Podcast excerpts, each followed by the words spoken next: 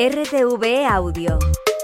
Descarga la nueva app y disfruta de los programas de RNE y nuestros podcasts originales.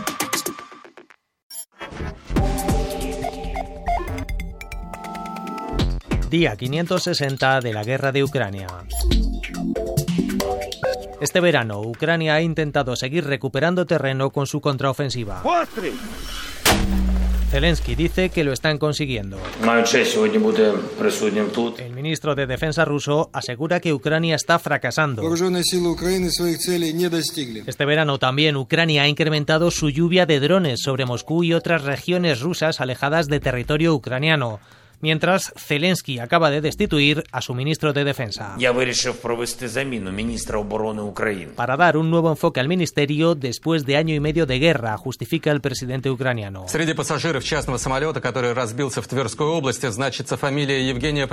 El 24 de agosto, Prigozhin, el líder del grupo Wagner, murió en un accidente de avión en el que también viajaba su número 2.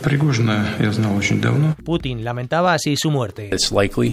Uh, Lo más probable es que fuera asesinado, dijo el Pentágono. Rusia abandonó el acuerdo del grano a mediados de julio. Ahora el presidente turco Erdogan intenta mediar para que el trato que permite exportar cereales desde puertos ucranianos vuelva a funcionar. Por nuestra parte, no hay problema siempre que se cumplan nuestras condiciones, sentencia Putin. Hoy, 6 de septiembre, en el diario de Ucrania.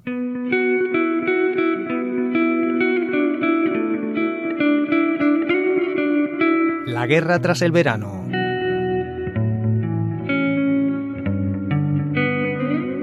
Soy Aitor Sánchez.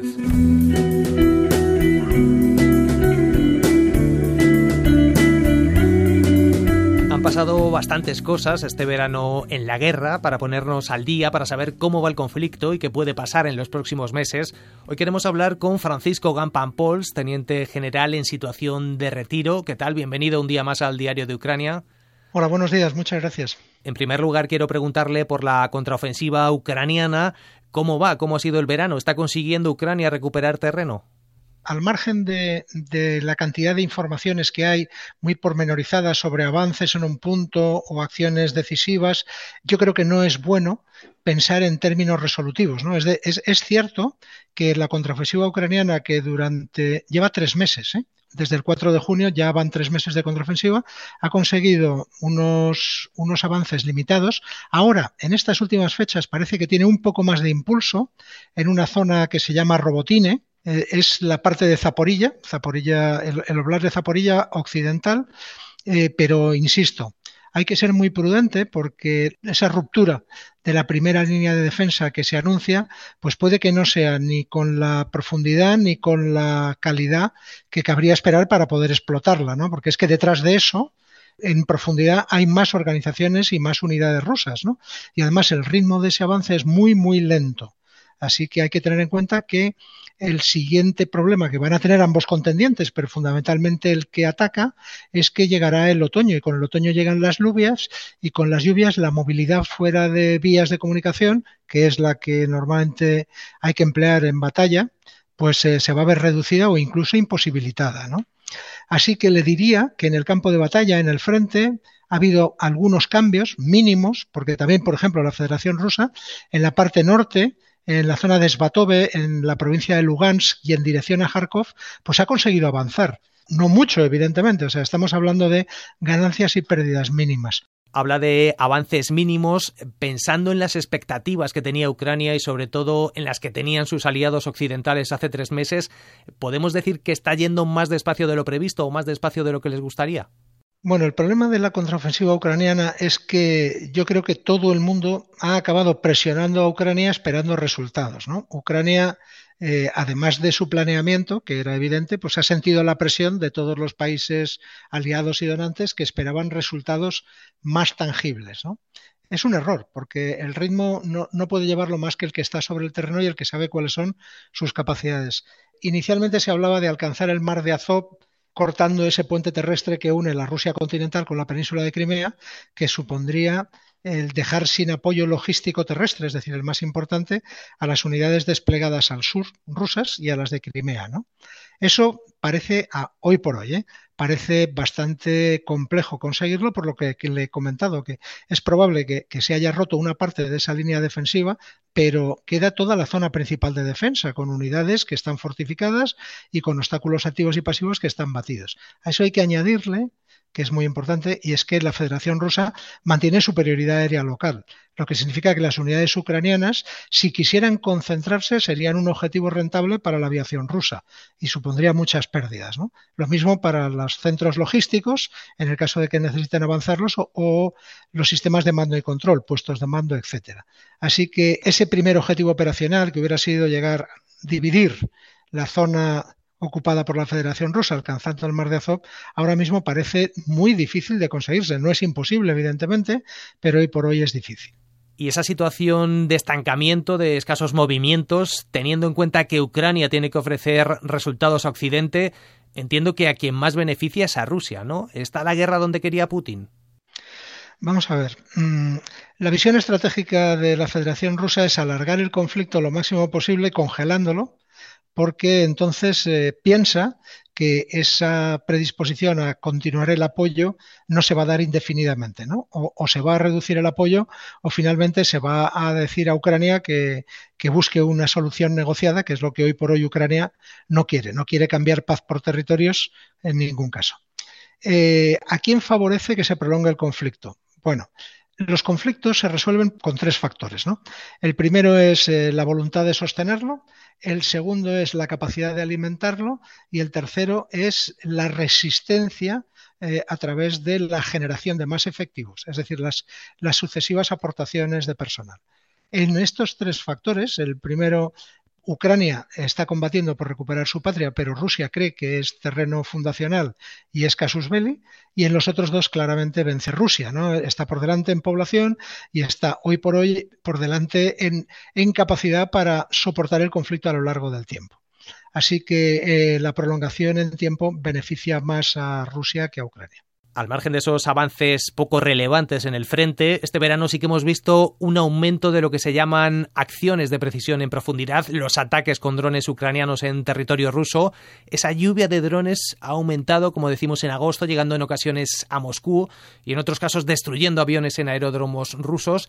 ¿Qué relevancia tienen estos ataques?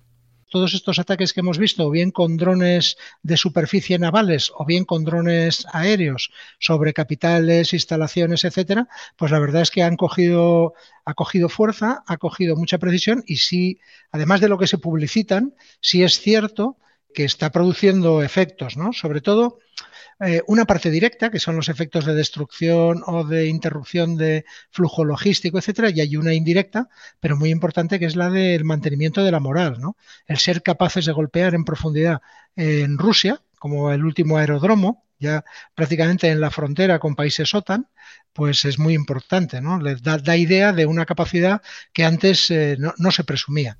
Porque estos ataques parten desde Ucrania o son drones que están ya dentro de territorio ruso. Pues lo que sabemos, eh, hay, determinados drones que, se sabe que se han empleado desde el interior del territorio de la Federación Rusa, o bien por elementos infiltrados, o, bien por elementos que son contrarios al régimen de Putin, y hay otros que se están por, por, alcance se están realizando desde territorio de Ucrania. ¿no?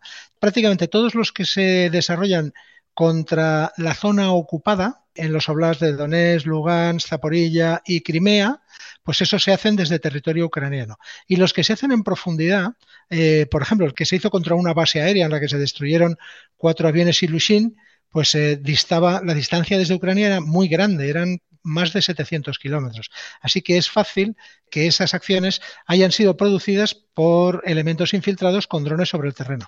Eh, existen drones, claro que sí, que pueden lanzarse desde eh, Ucrania y alcanzar el corazón de la Federación Rusa, pero los que hemos visto no parecen que sean de ese tipo, ¿no? Hablaba usted antes de la superioridad aérea de Rusia. Pensando en lo que puede ocurrir en los próximos meses, una de las novedades pueden ser los aviones F-16.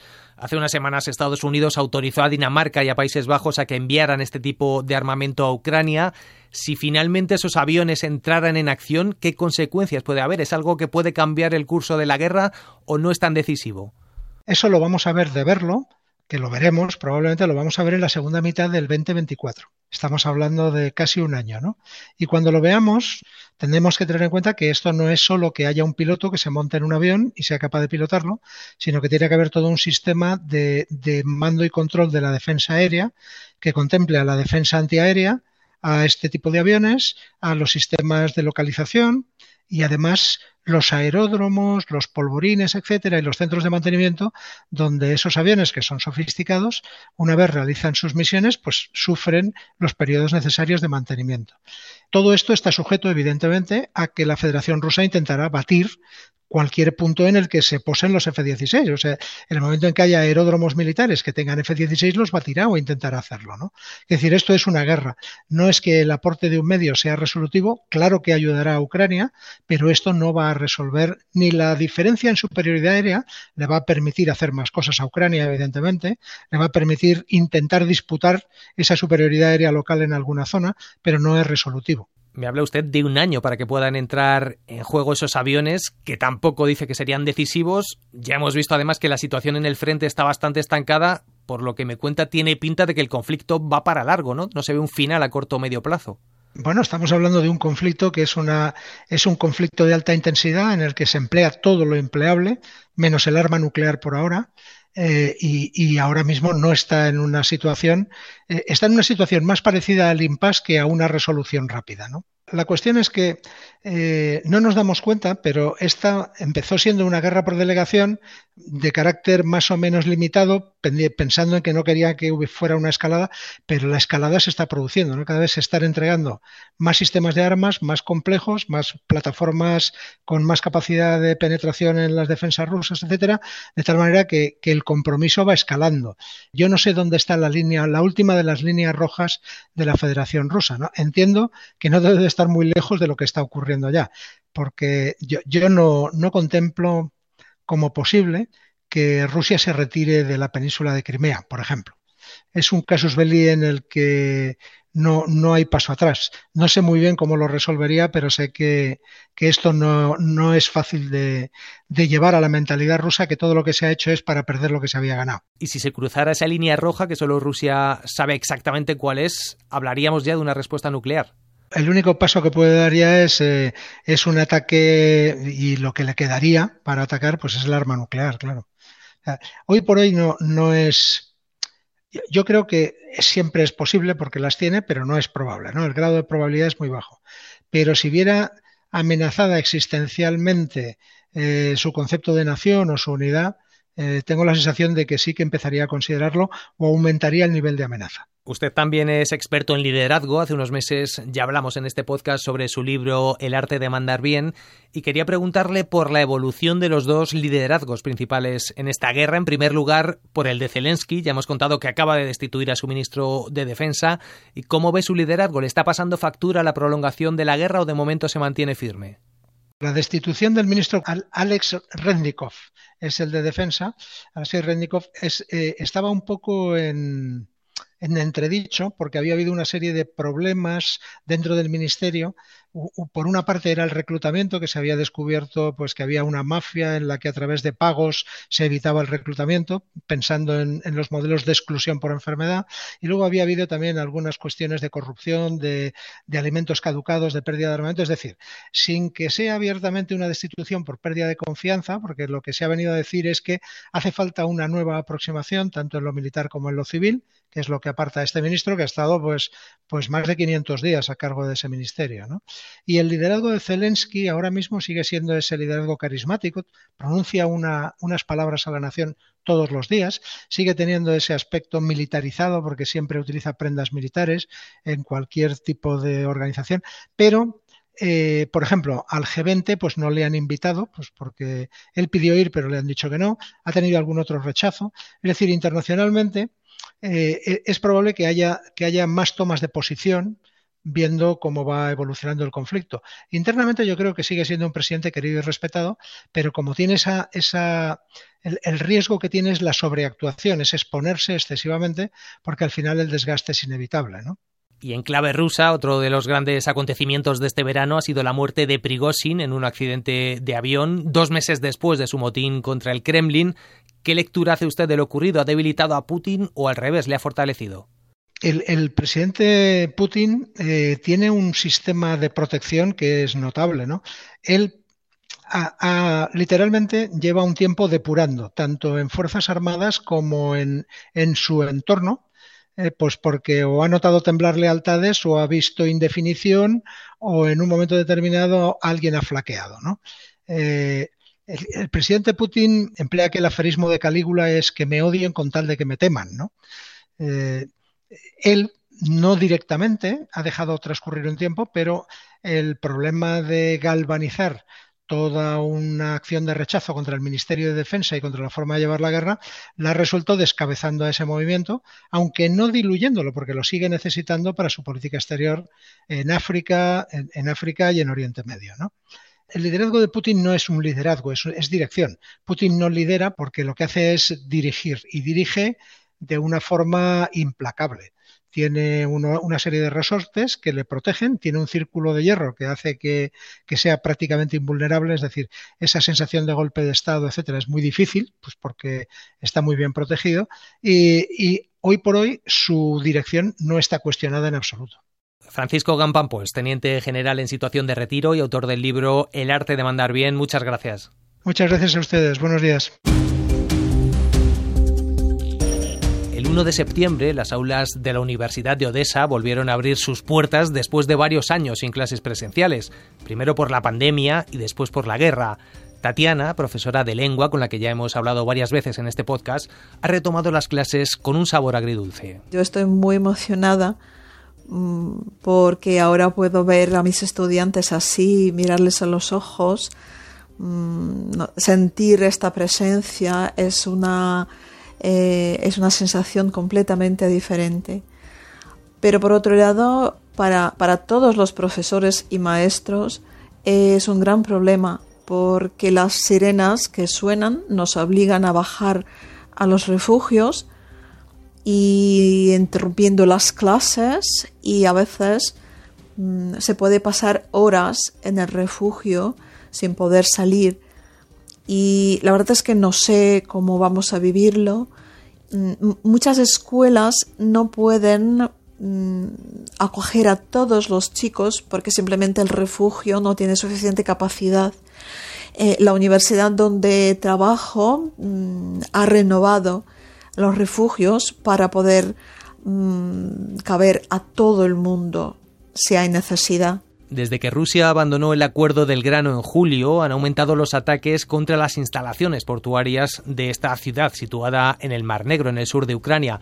Pero esos ataques con misiles afectan también a otras instalaciones, como los centros docentes. La Universidad Politécnica de Odessa, por ejemplo, ha perdido todos los cristales de la fachada antes del inicio del curso.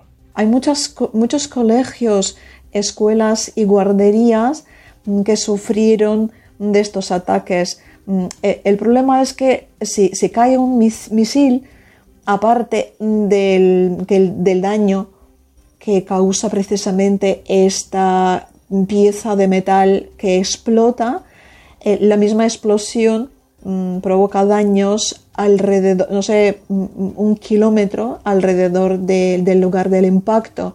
Y normalmente en, la ciudad, en el centro, entre las viviendas mm, y, comercios, por ejemplo, siempre hay alguna instalación eh, docente, han sufrido muchísimas. Mm, pero nuestra vida ahora es así y no tenemos eh, otra. Así que vamos a trabajar, los niños asistirán a, estas clases y vamos a intentar salir adelante. compañera María Eulate ha vuelto a Ucrania para seguir contándonos lo que pasa en la guerra. Hoy nos manda esta foto sonora que refleja cómo el idioma ruso está desapareciendo de Ucrania. Siempre que vengo a Kiev, al empezar o al terminar el viaje, me suelo pasar por una de las librerías más céntricas de la ciudad. Se llama Bukba. La primera vez fui en busca de una edición del Principito en ucraniano que me había encargado un amigo. Me acerqué en compañía de mi traductor, sobre todo para no equivocarme y para no llevarme por error la edición rusa que este amigo coleccionista ya tenía.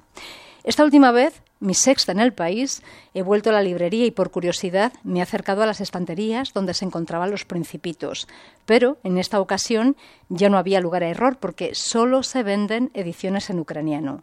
La primera edición que yo compré estaba fechada antes de la invasión, antes de 2022, pero ahora todos los ejemplares son ediciones de 2022 y de 2023, es decir, nacidas en la guerra. En Ucrania la ley por la derrusificación ha impuesto sanciones a la publicación y distribución de en ruso, pero esta cuestión sin duda ha llegado, ha salpicado a las librerías donde ya no se venden libros publicados en Rusia o en Bielorrusia, que antes se permitían. Yo creo que el título del libro se escribe igual en ambos idiomas, Malinke Prince, pequeño príncipe. Y hoy, precisamente, el defensor del pueblo me hablaba de la imposición del ruso en los territorios ocupados. Lo ha contado la gente que ha vuelto de allí. El idioma es, sin duda, un arma de batalla en esta guerra. Y eso me ha hecho pensar en lo desafortunada que me parece hoy una frase del libro en la que el zorro, en su afán de hacer amigos, de hacer un amigo, le dice al principito que domesticar significa crear lazos. Aquí termina esta edición del Diario de Ucrania, un podcast del equipo de audio digital de RTV Noticias que esta temporada será semanal. La producción ha sido de Alejandra Martínez. Yo soy Aitor Sánchez. Hasta la semana que viene.